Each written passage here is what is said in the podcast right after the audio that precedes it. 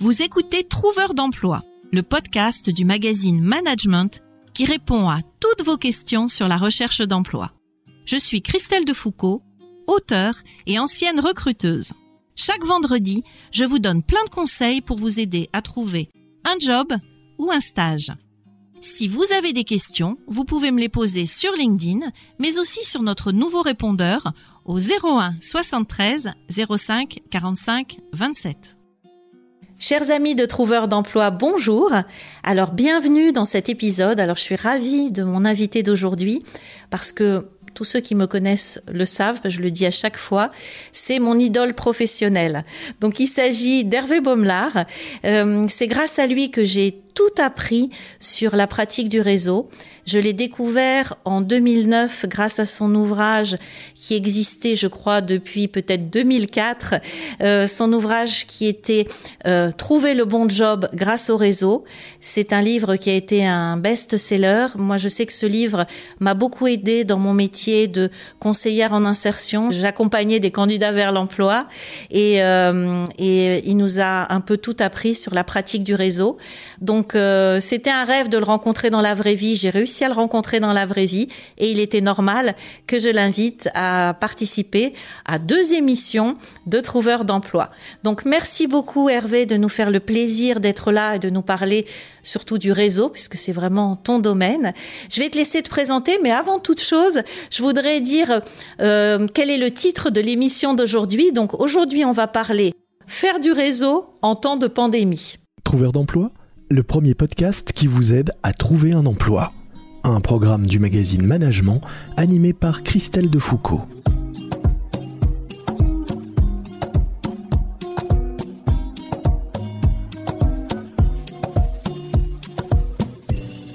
À toi de te présenter Hervé. Eh bien, d'abord, je suis très content euh, d'être là aujourd'hui. Merci pour l'invitation.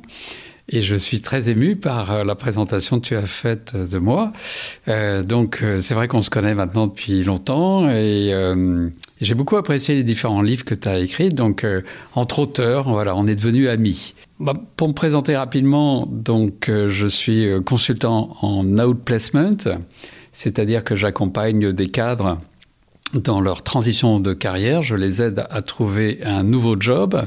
C'est un métier absolument euh, passionnant. Pour moi, c'est un métier de vocation que j'exerce depuis bientôt 20 ans. Et j'ai décidé de l'exercer jusqu'au bout de ma vie, puisque j'ai dit que je mourrais sur les planches, dans la mesure où c'est un métier absolument formidable. J'exerce aujourd'hui ce métier euh, au sein d'un cabinet qui s'appelle Enjeu Dirigeant. Et euh, tu as dû accompagner des milliers de personnes parce que sur 20 ans, moi je sais que sur moins d'années, j'en ai accompagné beaucoup, mais j'imagine que toi aussi, est-ce que tu as compté le nombre de personnes que euh, tu as accompagnées vers l'emploi? Alors quand on aime, on ne compte pas, donc je n'ai pas compté, mais euh, aujourd'hui j'accompagne en moyenne 10 personnes par an, ce qui est peu.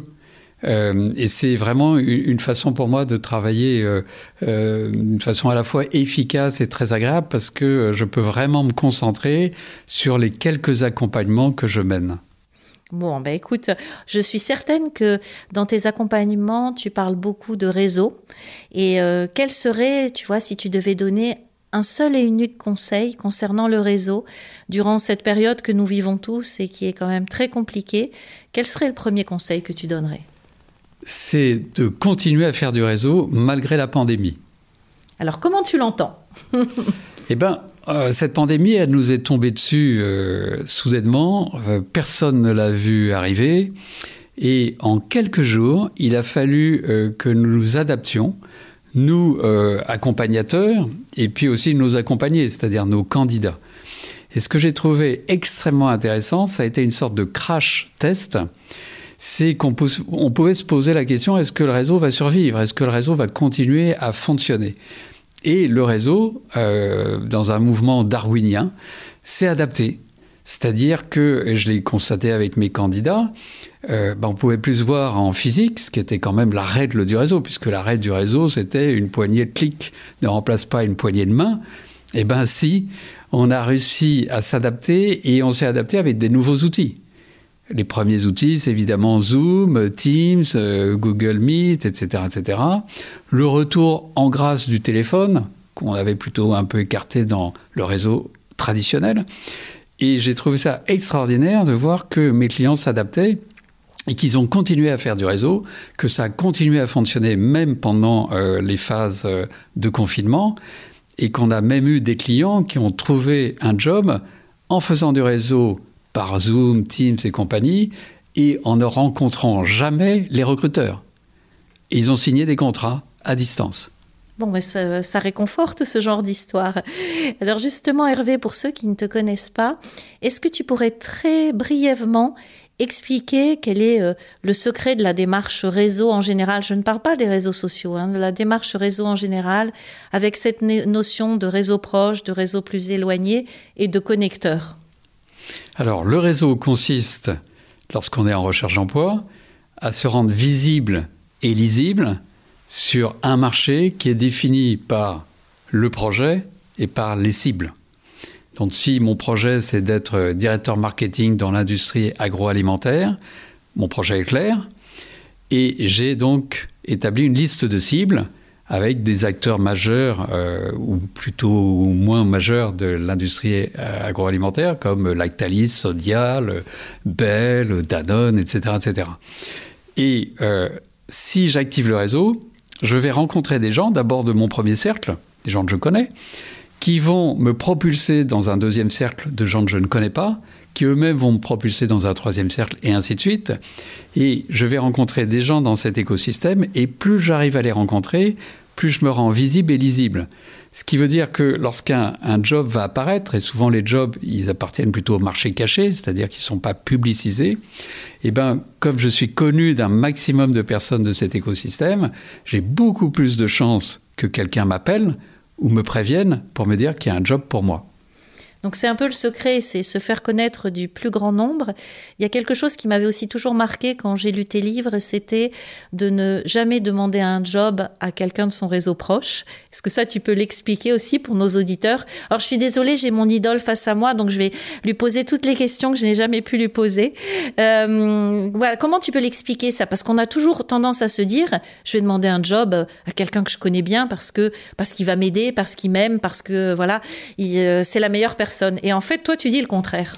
Alors déjà, euh, c'est très rarement dans son premier cercle qu'on trouve des jobs. Donc le premier cercle est un tremplin pour passer au deuxième, troisième cercle, quatrième cercle, c'est-à-dire rencontrer des gens qu'on ne connaît pas. À ces gens-là, si je les appelle, même de la part de Christelle de Foucault, en disant euh, Bonjour, euh, je vous appelle de la part de Christelle, vous travaillez comme patron de business unit chez Thales, j'aimerais vous rencontrer pour savoir s'il y a un job pour moi chez Thales, un job qui correspond à mes compétences. On va avoir en face de soi quelqu'un qui n'est pas sûr de pouvoir euh, accéder à ma demande. Donc qu'est-ce qu'il va faire? Il va, se, il va se protéger. Et donc ses réponses risquent d'être soit bah écoutez, on recrute pas actuellement, donc ça sert à rien qu'on se voit, soit euh, bah, je ne sais pas, euh, envoyer votre CV à la DRH et ainsi de suite. Donc cette personne ne va pas me recevoir. Or, moi, je veux me rendre visible et lisible. Donc, pour qu'elle me reçoive, il faut que je lui fasse une demande acceptable. Et la demande, c'est surtout pas de demander un job, c'est de demander un entretien de conseil ou d'information. Dans je m'intéresse à ce secteur, est-ce que vous seriez d'accord pour m'éclairer sur ce secteur?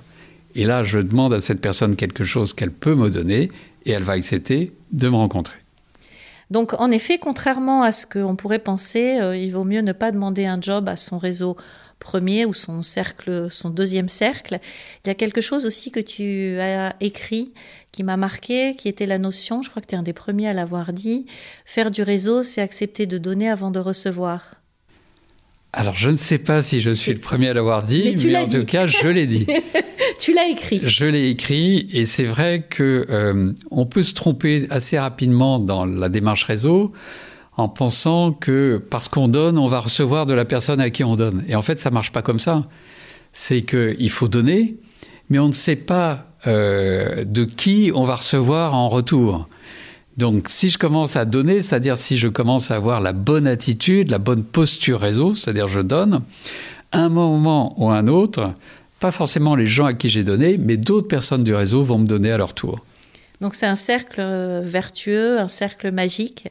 Et euh, ça, il faut qu'on on, en ait conscience parce que ce que j'observe, et tu as dû le remarquer aussi, euh, c'est que quand on cherche un job, on est souvent un peu pressé et on est dans cette notion de je demande un job, je parle de mon job. Et comme c'est difficile de trouver un job déjà pour soi-même et encore plus pour les autres, on se met en difficulté. Alors qu'en avançant un peu doucement comme tu le proposes, mais avec un grand maillage, finalement, on réussit à faire parler de, soi. Alors tu dis, pour être, euh, comment tu as dit, reconnu, élu, il y a, eu, il y a le lu dedans, non? Qu'est-ce que tu as dit tout à l'heure? Euh, euh, plus je vais rencontrer de gens, plus je vais être visible et lisible? Ah, et lisible. Le lisible, tu l'entends par les réseaux sociaux? Non, je l'entends par savoir qui je suis et ce que je peux apporter. D'accord. Lisible professionnellement. D'accord. Ah ben je l'avais pas vu comme ça. Et alors justement, si on ramène tout ça à la pandémie, qu'est-ce qui a changé? Bon, tu en as parlé hein, de tout à l'heure de des nouveaux modes de, communication, de faire du réseau. Et qu'est-ce qui a changé au niveau des réseaux sociaux outils type par exemple LinkedIn? Toi, tu es quand même beaucoup sur LinkedIn et sur d'autres réseaux.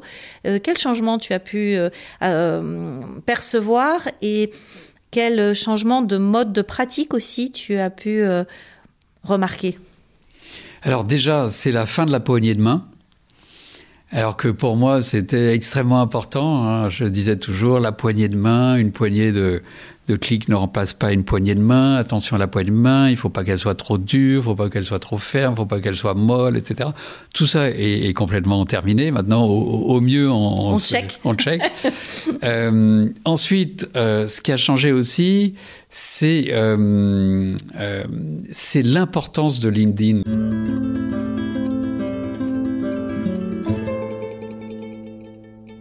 Et aujourd'hui, il n'y a qu'un seul réseau social pour moi qui, existe. Hein. Twitter n'est pas un réseau social, c'est un microblogging, un site de microblogging. Viadeo, on sait ce que c'est devenu, on ne va pas euh, tirer sur l'ambulance. Donc vraiment, euh, il faut pour tous les candidats qui sont en recherche d'emploi avoir un profil nickel chrome. Parfait. Et ça, c'est un énorme travail. Et moi, je travaille beaucoup avec un garçon qui s'appelle Philippe Doual. Et avec Philippe, euh, vraiment, euh, pour chaque client qu'on accompagne, c'est 30 heures à passer sur LinkedIn pour faire le profil le plus complet possible. Et ce qui est intéressant sur LinkedIn, c'est qu'on va s'adresser à deux cibles. La première, c'est la cible humaine. C'est quelqu'un qui, qui, qui, entend parler de toi et qui va voir ton profil sur LinkedIn. Et l'autre cible, c'est l'algorithme. C'est l'algorithme de LinkedIn. Donc il faut trouver un profil à la fois parfait pour l'œil humain et pour l'algorithme. Et pour la machine. Alors je connais bien Philippe Doal aussi, qui est vraiment... Euh, un très grand expert de LinkedIn parce que lui, il a réussi à décoder, à, vraiment voir comment fonctionne euh, la machine algorithme. Il connaît tous les trucs et astuces. Tu avais écrit un livre avec lui.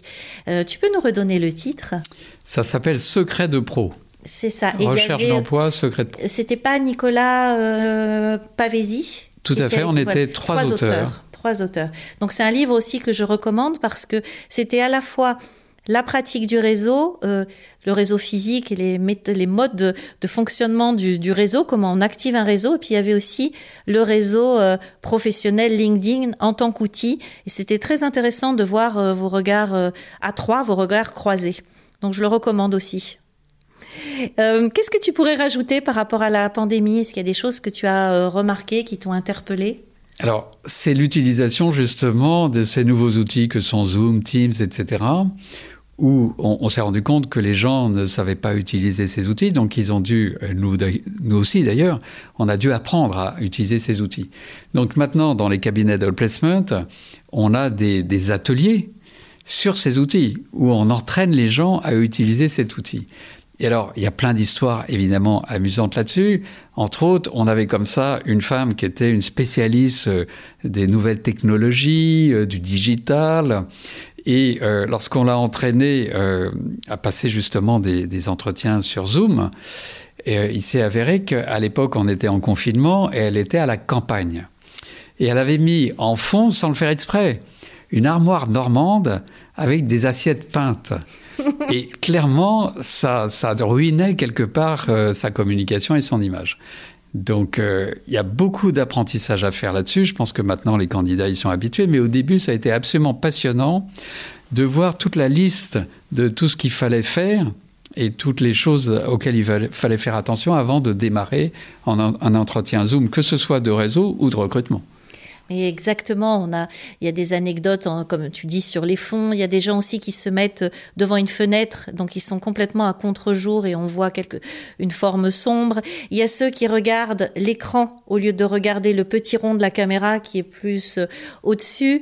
Euh, il y a ceux qui ne branchent pas leur micro. Et puis bon, tu as entendu parler des anecdotes de candidats qui s'habillent qu'en haut et pas en bas. Donc tout ça, c'est vrai en entretien, mais c'est vrai également pour les entretiens réseau.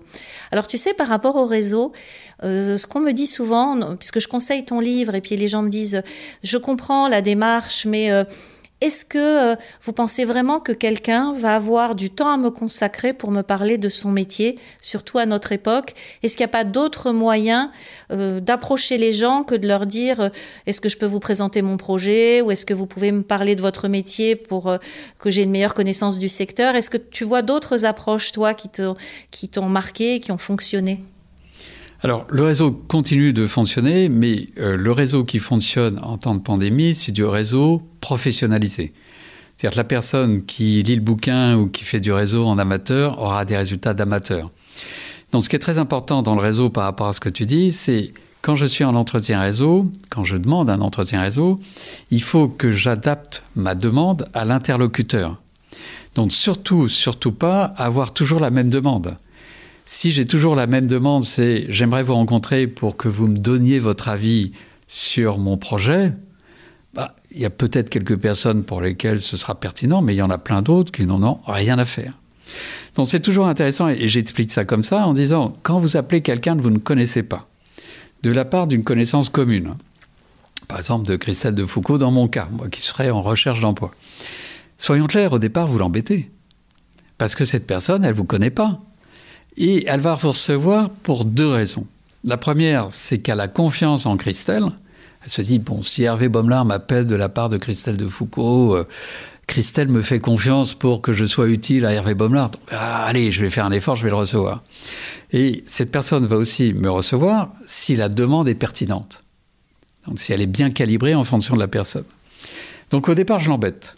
Mais le, du moment où je rentre dans son bureau, et que l'entretien commence, et que cette personne voit que je tiens la route, que mon projet est clair, que je la questionne sur sa vision du marché, sur euh, son, sa, vision de l'évolution d'un secteur, son métier, etc., etc., elle va prendre un immense plaisir à parler d'elle, à donner des conseils, à être utile. Elle va passer un super moment.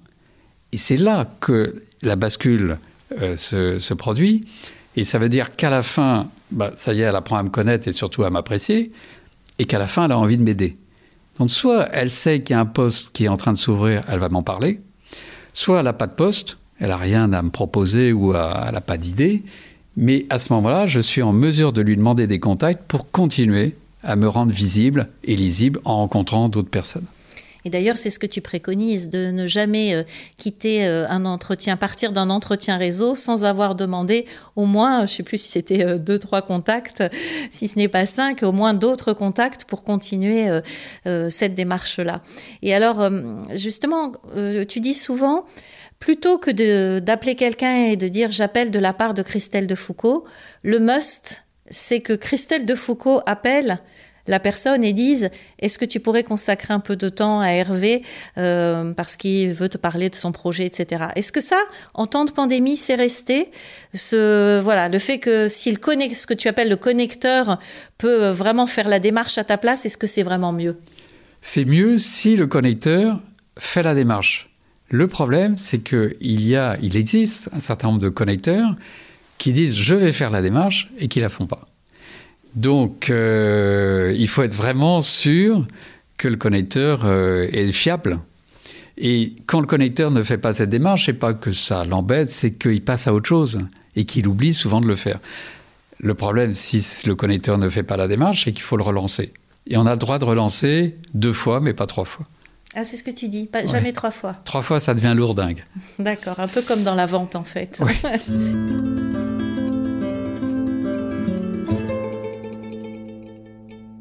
Est-ce que tu penses que euh, venir avec euh, un projet, par exemple dire, euh, si c'est le cas, hein, je fais des podcasts, ah, tiens, pourquoi pas, je fais des podcasts, je m'intéresse à votre secteur, est-ce que vous accepteriez d'être mon invité ou est-ce que je peux venir en discuter avec vous? Tu vois, est-ce qu'on peut proposer autre chose?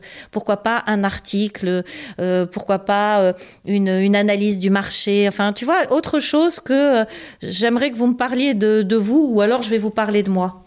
Alors, tu as tout à fait raison. Et moi-même, quand je cherchais à rentrer dans l'outplacement, et je n'avais aucune légitimité pour rentrer dans l'outplacement, puisque je venais du milieu de la publicité, donc vraiment, on me regardait avec des yeux ronds. Et euh, mon alibi, j'appelle ça l'alibi, c'était je fais une étude sur l'outplacement. Ça m'a permis de rencontrer tous les consultants qui, évidemment, acceptaient de me rencontrer. J'en ai dû en rencontrer 50. Et je les interrogeais pour cette étude. Et ensuite, j'ai été interroger les patrons de cabinet en disant voilà, je fais cette étude, est-ce que vous êtes d'accord pour me rencontrer? Alors j'avais évidemment un connecteur, donc c'était d'autant plus facile. Ils ont quasiment tous accepté de me rencontrer. Et l'intérêt de dire je faisais une étude, c'est que je leur ai présenté les résultats.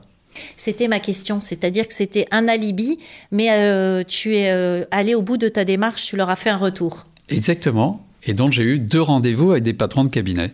Et à l'issue de ces rendez-vous, j'ai eu des propositions. Alors j'ai un autre cas qui va rejoindre aussi ta question et y répondre. J'ai un de mes clients comme ça qui lui a créé un blog sur l'innovation. Il a rencontré tous les directeurs de l'innovation euh, de la place de Paris ou de, France et de Navarre, euh, justement parce qu'il leur a dit bah, j'ai un blog dont je fais des articles, j'aimerais vous interviewer. Évidemment, ils ont tous dit oui. Ils étaient ravis. Mais je pense, euh, c'est pour ça que je pense au blog, je pense euh, aux chaînes YouTube, aux podcasts, il y en a de plus en plus. Et euh, c'est vraiment une manière de valoriser une rencontre pour ceux qui nous écoutent et qui... Parce que tu sais, il y a des chercheurs d'emploi qui ont des podcasts et qui ne pensent pas, par exemple, à les utiliser. Mais ça peut être une occasion. Eh bien, ils ont tort de ne pas y penser. Mais ce qui est très important dans le réseau, c'est de bien connaître les fondamentaux du réseau, les bases du réseau, et ensuite d'être créatif. Et ce qu'on vient d'évoquer là, c'est de la créativité pour justement être encore plus professionnel et pertinent dans le réseau. Un autre domaine de créativité, c'est maintenir le contact avec les gens. Parce que une fois que je rencontre la personne, le lendemain, je le remercie par mail. C'est de la politesse et c'est stratégique. Il m'a donné deux contacts. Je rencontre son premier contact 15 jours après. Bah, je vais le prévenir que j'ai rencontré son premier contact, donc il va être content, il va voir que je fais le boulot. Je rencontre son deuxième contact 15 jours encore après. Même chose, je préviens le connecteur, j'ai rencontré son deuxième contact. Et puis après, ma recherche dure, et c'est qu'au bout de 9 mois, je vais trouver un job. Et là, je vais le prévenir, j'ai trouvé un job. Et je vais prévenir tous les gens du réseau que j'ai rencontrés personnellement. Mais entre-temps, il faut que je maintienne le contact. Alors, qu'est-ce que je peux faire? Alors, ce que je peux faire déjà, c'est donner des nouvelles. Hein, dire voilà où j'en suis, etc., etc. Mais on peut faire beaucoup mieux. Je peux lui envoyer un article à cette personne que j'ai rencontrée au, mois de janvier, je suis au mois d'avril, j'ai plus rien à dire, mais je trouve un article qui peut l'intéresser. Je lui envoie. Alors je peux lui envoyer avec un lien, je peux lui envoyer avec euh, sous forme de PDF, ou je peux lui envoyer par courrier papier.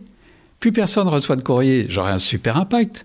Je prends un bel article de la Harvard Business Review, euh, parce que je l'ai trouvé, voilà, il est en anglais, mais je le photocopie en couleur, je lui envoie dans une enveloppe.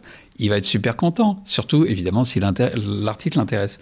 Mais je peux l'inviter à une conférence, à un webinaire. Pour que le réseau pense à moi, il faut que je pense moi au réseau. Donc ça, c'est de la créativité. Mais ça marche super bien. Mes clients qui utilisent cette créativité, je peux vous dire, et je peux le dire à tout le monde, c'est des, des top guns dans le réseau. Mais euh, tu sais que ce sont d'excellents conseils parce que c'est vrai qu'on dit toujours maintenez le lien, mais on ne sait pas toujours comment le maintenir, ce lien.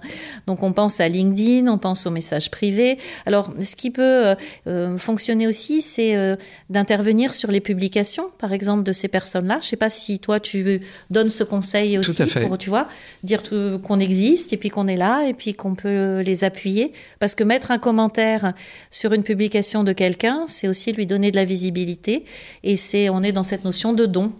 Tu confirmes? Ah, Je confirme totalement. Euh, il faut commenter justement euh, les, posts ou même les articles. Quelquefois, il y a des articles des gens sur LinkedIn. Ils sont ravis, mais alors pas, toujours mettre le nom de la personne hein, pour, que, ça ressorte.